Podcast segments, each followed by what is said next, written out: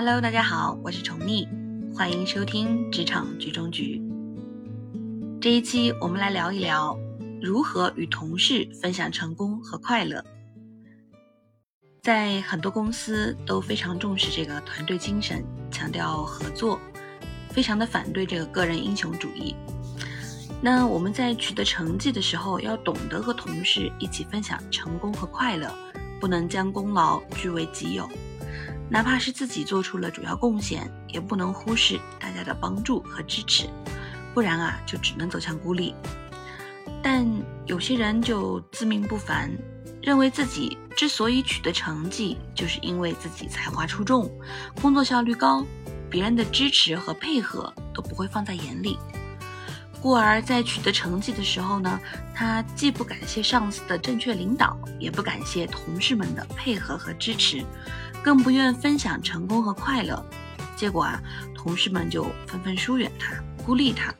尽管他个人能力是非常出色的，但没有好的人际关系，缺乏群众基础，有新的职位空缺时，他也只能干着急，心里啊是又气又恨，但没有任何的办法。这里给大家讲一个我自己的亲身经历哈，就我的一个同事。那他最近的心情就非常的不好，因为他刚刚竞选这个办公室主任失败。那本来呢，在办公室他的这个工作能力是非常强的，很出色的，工作表现是相当的好，经常获奖。去年年底，我们进行了一个办公室主任的升职。那主任在临走前呢，推荐了同事，上级部门在对他任命之前呢，就例行做了这个呃调查，因为我们人事都知道哈。在任职之前一定要做这个群众基础的一个调查，那专门找了他的同事谈话，无意间提到了他很多次，结果他们大都反映啊，啊他这个人有抠门、自私、不合群、孤傲等毛病，最后上级部门领导就放弃了他，而是选择了办公室另一个人缘好但业绩一般的同事，这这样对他无疑就是一个非常沉重的打击。难免啊，让他情绪非常的低落。那他为什么不受欢迎呢？我们来分析一下哈。原来就是他的工作突出，经常被评为优秀员工，获得过大笔奖金。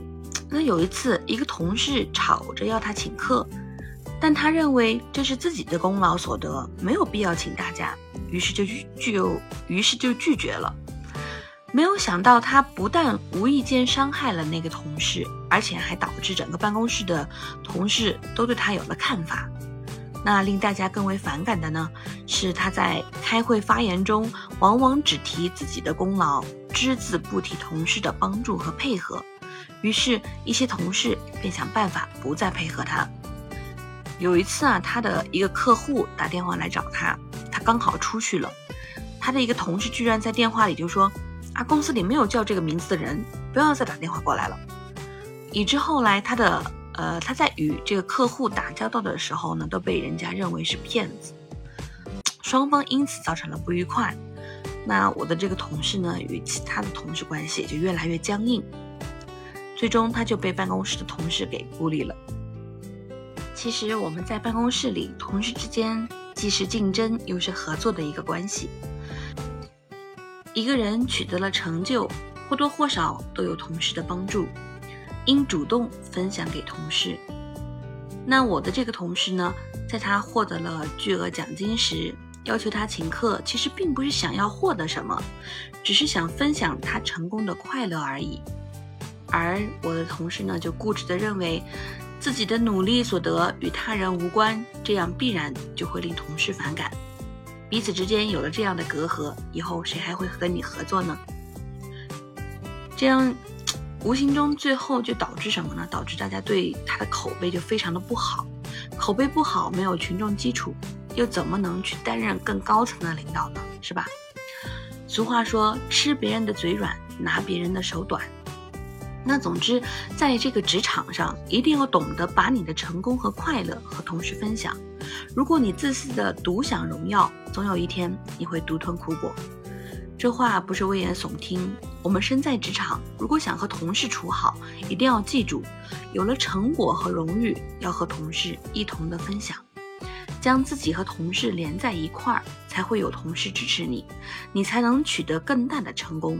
不然啊，你只能陷入被孤立的境地。在职场上，同事首先是你的合作者，之后才是竞争对手。你取得了成就，获得了荣誉，对他们来说，无疑构成了一种威胁。